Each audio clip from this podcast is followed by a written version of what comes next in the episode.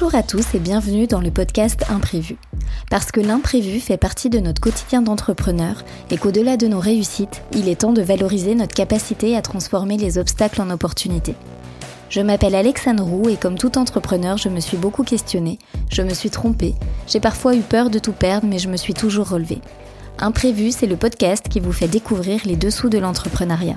On raconte ici des parcours d'entrepreneurs, le mien, celui des autres, ces chemins qui peuvent parfois vous sembler tout tracés mais qui en réalité sont semés d'embûches.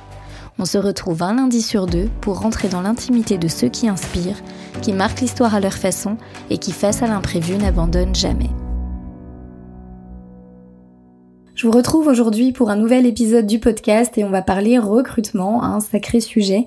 Il y a euh, un mois, je vous confiais dans un épisode du podcast un imprévu sur le plan médical que j'avais euh, que j'ai connu, que j'ai rencontré, et je vous confiais que la veille de cet événement, j'avais recruté ma première salariée. Alors, il faut savoir qu'on n'était pas complètement novice euh, dans le sujet, on n'avait jamais eu de personnes, euh, on n'avait jamais eu de salariés recrutés euh, en CDI notamment, mais on en avait travaillé avec beaucoup d'agents commerciaux, et y compris avec cette salariée qui était freelance, qui avait travaillé avec nous quelques mois en indépendante, qui était agent commercial pour pour nous, et qu'on a décidé de recruter en interne de notre équipe euh, pour lui permettre du coup de mettre en place beaucoup plus d'actions pour développer euh, à ce moment-là euh, le guide qui référence les bonnes adresses et aussi notre agence qu'on est en train de, développer.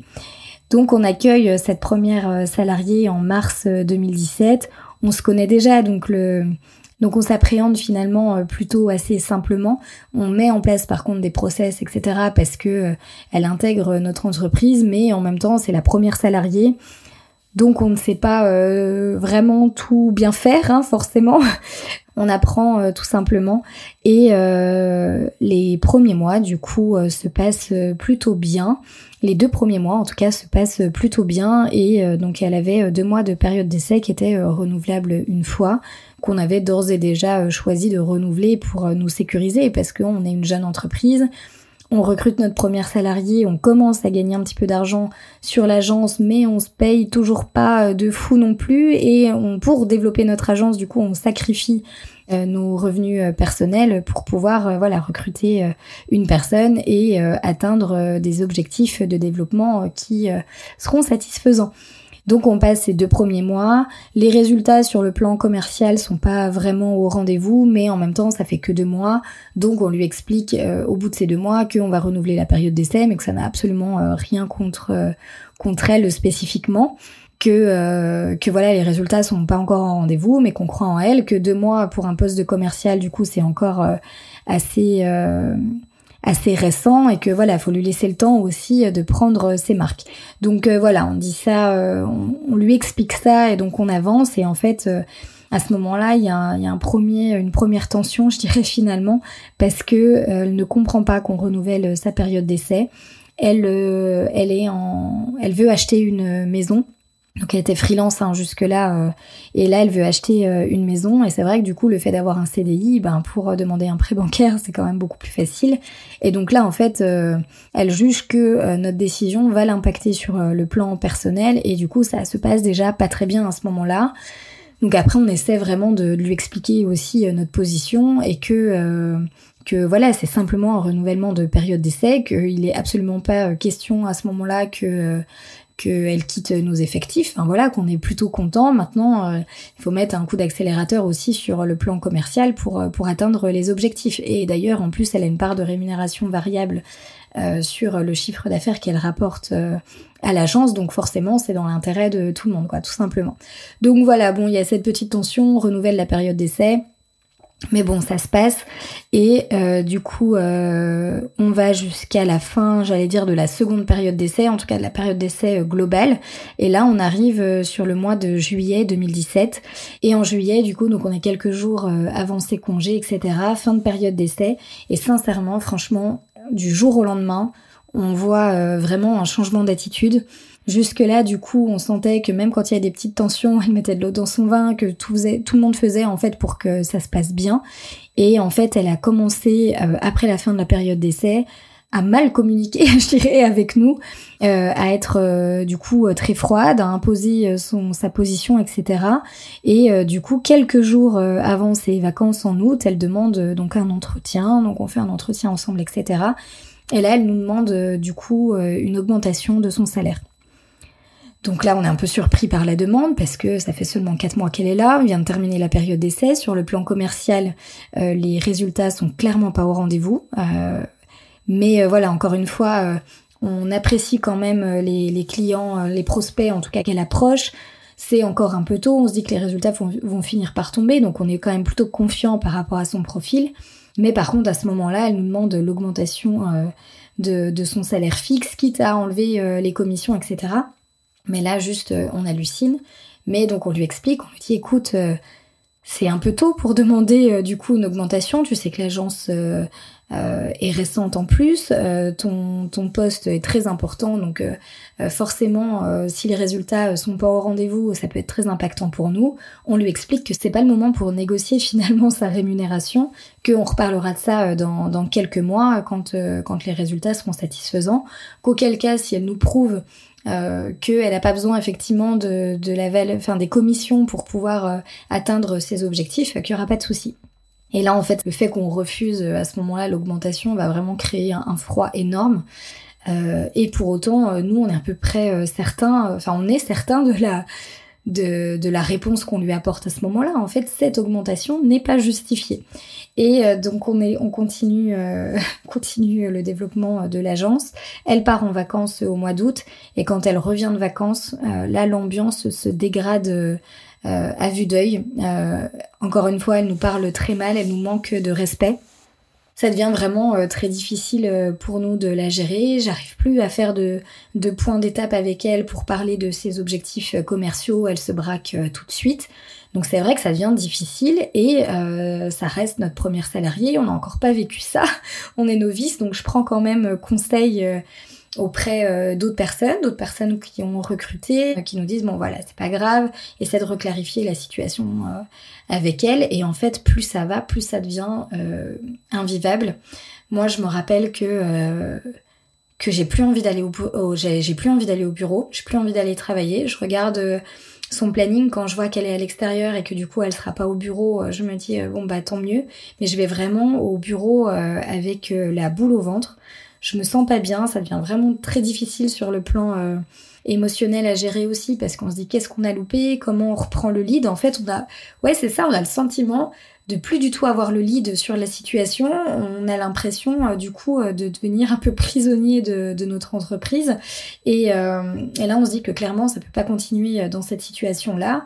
Il faut savoir que on continue sur la lancée, hein. les, les, résultats commerciaux sont pas du tout au rendez-vous. Elle fait son planning comme euh, bon lui semble, elle part euh, à 17h pour euh, récupérer son fils à la crèche, bon ce que je peux entendre, mais quand les résultats sont au rendez-vous, pas de souci. Quand il se passe rien, en fait, à un moment, il faut s'investir un minimum. En fait, on, est là pour euh, pour faire le job pour l'entreprise mais je veux dire même pour elle à un moment je me dis euh, ça doit quand même pas être très intéressant du coup d'être dans une boîte où finalement tu fais pas tes objectifs etc enfin bref. Donc ça devient vraiment très difficile à gérer. Et euh, là à ce moment là du coup je rappelle mon avocat quand même je lui explique la situation je lui explique que là c'est en train de m'échapper, que je sais pas comment faire finalement pour que pour que la, situation s'apaise et en plus euh, du coup on perd de l'argent. On avait réussi euh, vraiment du coup à à commencer à éponger nos dettes, à commencer à se payer un petit peu, etc. Sachant que nous aussi, on est euh, tous les deux en couple entrepreneur, donc on a besoin d'un minimum pour vivre. On a notre petite puce qui a un peu plus d'un an et demi, donc euh, voilà, on a besoin aussi de, vivre, quoi. Hein. C'est pas euh, cette entreprise, on la développe pas juste pour la gloire. On a vraiment besoin de gagner de, l'argent, tout simplement. Et là, du coup, bah, on commence vraiment à en perdre sérieusement. Donc, je m'inquiète aussi de cette situation. Et mon avocat me suggère de euh, lui proposer une rupture conventionnelle. Donc euh, c'est ce qu'on fait. Je lui demande du coup euh, un entretien et donc je lui explique que voilà, ça devient quand même compliqué, que il y a des tensions qui sont palpables, que j'imagine que ça doit pas être facile pour elle aussi, qu'en plus sur le plan commercial les résultats sont pas au rendez-vous et du coup je lui propose une rupture conventionnelle. Et là elle me regarde froidement dans les yeux Et elle me dit, trouve une solution, trouve la solution que tu veux, mais je partirai pas de moi-même. Et là, euh, et là, j'hallucine. Je me dis, mais comment elle peut me dire ça? En plus, pour le coup, on n'a pas mis suffisamment de barrières aussi. Hein. Elle connaît notre fille, on connaît son fils, etc. Je me dis, elle connaît notre situation en fait. Euh, elle sait que, que voilà, on peut pas s'enfermer dans ce genre de situation, qu'on est qu'on peut pas en fait se, permettre de, de, se planter aussi, que voilà, que, que c'est dangereux pour la boîte. Et là, je lui dis, je lui dis, mais et là, j'ai très mal géré en tant que chef d'entreprise, mais là, l'émotion monte, euh, j'ai les larmes qui coulent toutes seules et je lui dis, mais comment tu peux me dire ça? Comment tu peux me dire ça? Franchement, on fait tout pour que ça se passe bien.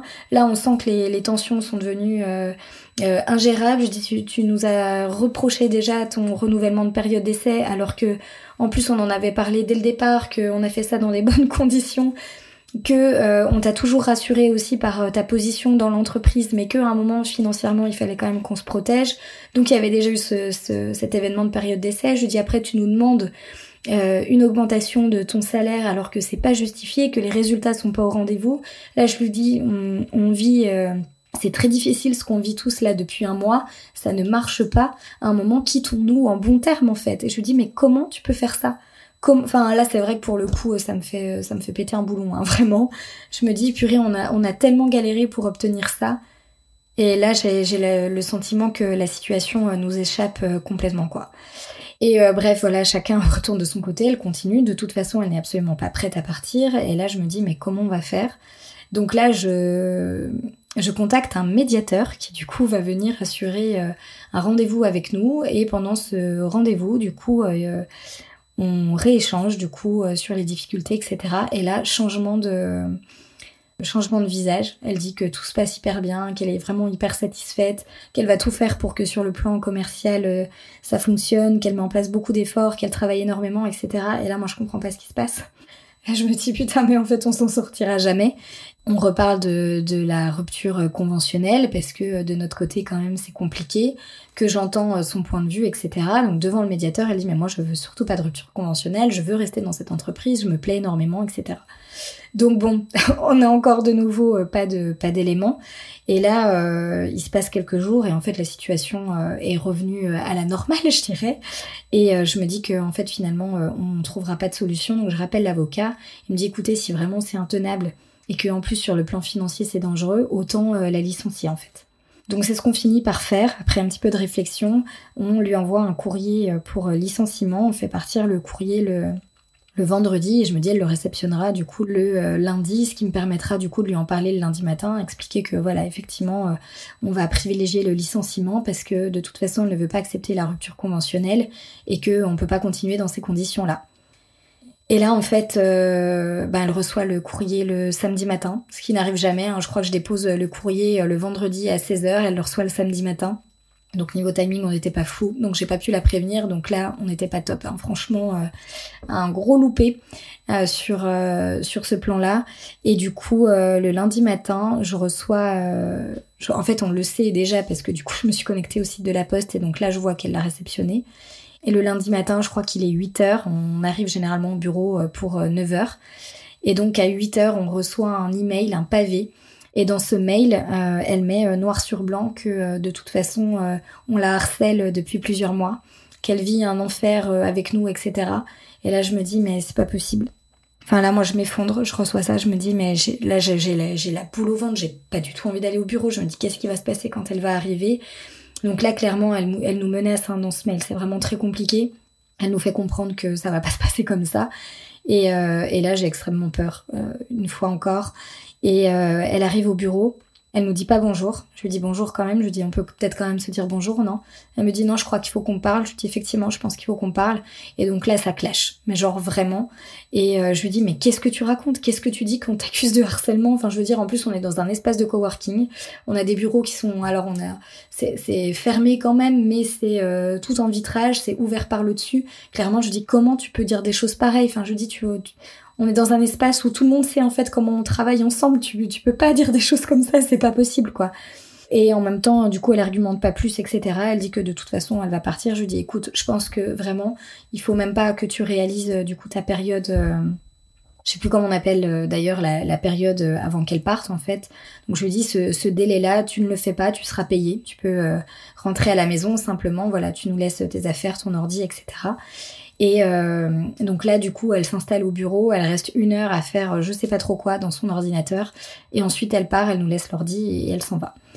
Et euh, du coup, là, nous, on récupère l'ordi, elle me fait absolument pas de points sur quels sont les prospects à relancer, etc. Donc c'est vraiment un peu chaotique, je dirais.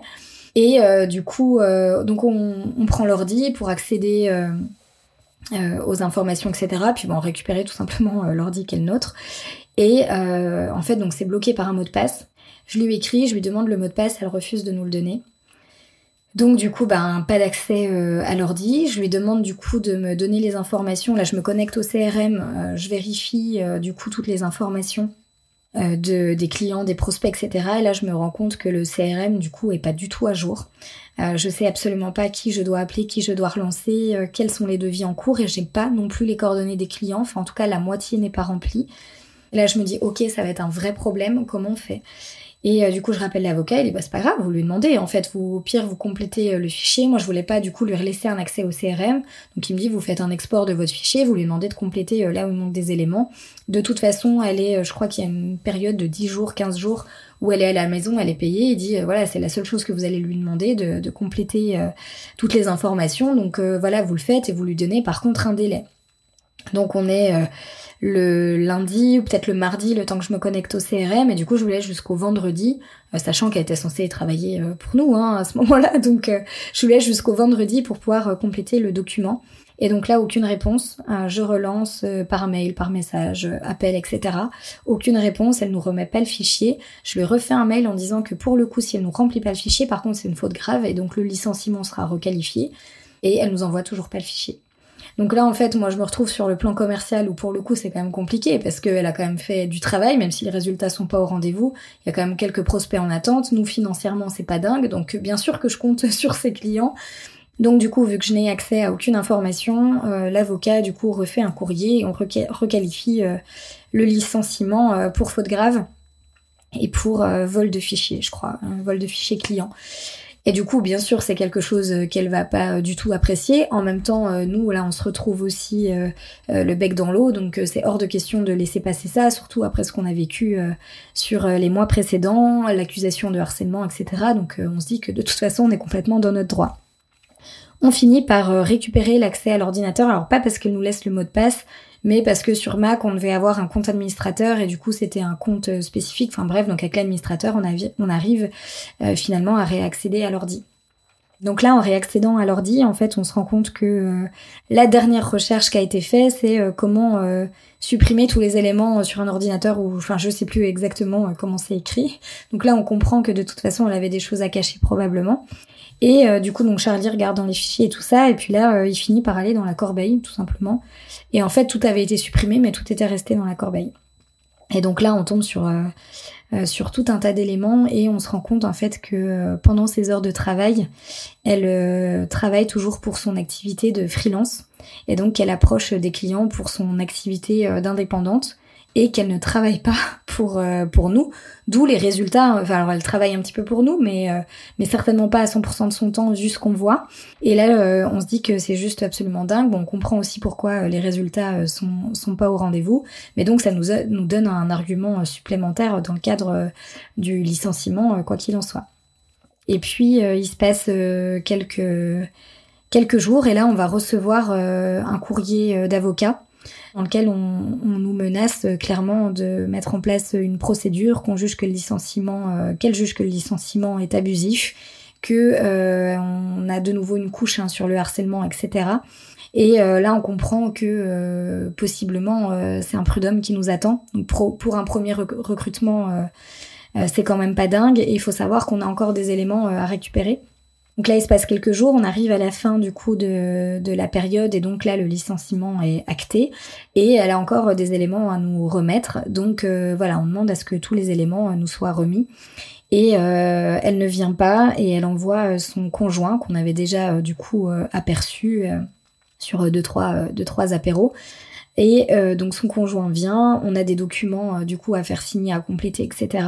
Et pendant euh, tout ce temps-là où, on est en train de, lire ensemble les documents, il tape du pied, mais genre vraiment de façon prononcée. Il a aussi un stylo et il fait tic tic tic tic tic tic tic avec son stylo. Donc franchement, le, le niveau de tension est juste impossible. On finit par signer les documents, etc. Il nous adresse pas un mot. et donc là, on le raccompagne quand même jusqu'à la porte et on lui dit à bientôt, etc. Et là, euh, il se retourne, il nous regarde et il dit félicitations en tout cas pour la gestion de votre première salariée. Et là, Charlie se, me regarde et il me dit pars, genre pars, t'énerve pas, tu vois. Genre il essaie vraiment de me contenir et, et là, euh, enfin voilà, c'était vraiment de, de l'attaque. Euh, ouais, c'était vraiment pour nous attaquer et donc j'ai encore eu pas mal de mal à digérer cette partie-là. Et puis là, il se passe encore quelques jours et puis on reçoit un courrier d'avocat dans lequel on revient sur le, licenciement. Du coup, euh, l'avocat de notre salarié, euh, de notre ancienne salariée, conteste euh, le, licenciement qu'il juge abusif et en remet une couche sur le harcèlement. Donc là, c'est pas c'est pas facile pour pour nous à gérer parce que de toute façon, on l'avait déjà compris hein, sur les précédents échanges, mais on se rend compte aussi que de toute façon, elle va pas nous lâcher et que ça risque d'être un petit peu compliqué pour la suite. Donc bref, euh, on continue quand même euh, nous sur euh, le plan commercial. Je finis par récupérer un accès à la boîte mail, donc ce qui me permet de réidentifier quelques clients, etc. que que je retourne voir pour finaliser, voir un petit peu où c'en est, etc.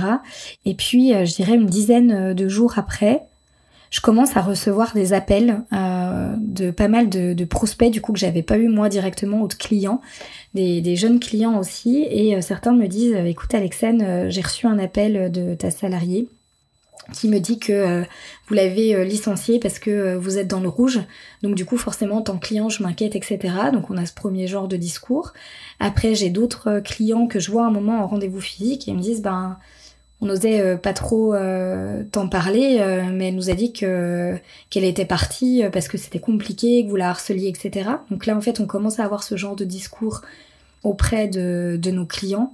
Et là, je me dis, mais en fait, dans quel monde on est? Franchement, quand je dis que j'ai des appels euh, en permanence c'est que je dois avoir 3 trois, quatre appels euh, par jour pendant euh, quasiment une semaine. Et là, j'ai extrêmement peur. Je me dis putain, ça y est, en fait, c'est c'est la fin. Du coup, alors moi qui avais peur sur le plan santé là avec mon petit client que j'avais pas pu livrer pour des rondes serviettes, franchement là, on passe un step un step au-dessus. Et là, je comprends que que la situation est hors de contrôle. Et bien sûr, je vais tout de suite recontacter mon avocat, etc. Donc là, il va y avoir euh, euh, une petite bataille qui va commencer à se mettre en place entre les avocats. Moi, je commence à récupérer des témoignages.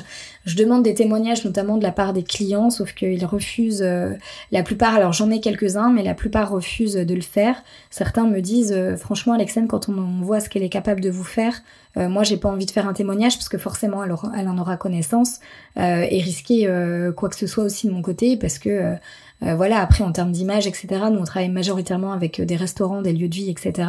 Donc en fait, ils n'ont pas envie euh, de s'exposer à ça non plus, et je les comprends. Et après, on récupère aussi tout un tas de témoignages dans l'espace de coworking. Et là, c'est chouette parce qu'on réussit à en récupérer pas mal, mais c'est pareil. Euh, les personnes sont un peu euh, sceptiques, en tout cas on la, enfin pas la trouille, mais c'est vrai que du coup faut compléter quand même un document officiel. On met sa carte d'identité, on dit qu'en cas de, tout mensonge, je sais plus comment c'est écrit aussi, qu'on s'expose euh, du coup à des à des retours sur le plan judiciaire. Enfin bref, je m'exprime mal parce que j'ai plus les termes à ce moment-là. Mais c'est vrai que c'est pas forcément évident de récupérer des témoignages, mais finalement on a de plus en plus et donc on va réussir à faire pression avec ça. Euh, l'avocat du coup de, de, cette ancienne salariée nous demande le versement d'une indemnité de 8000 euros, je crois à l'époque. Alors je me dis c'est impossible. Alors déjà 8000 euros, en fait on y passe notre trésorerie.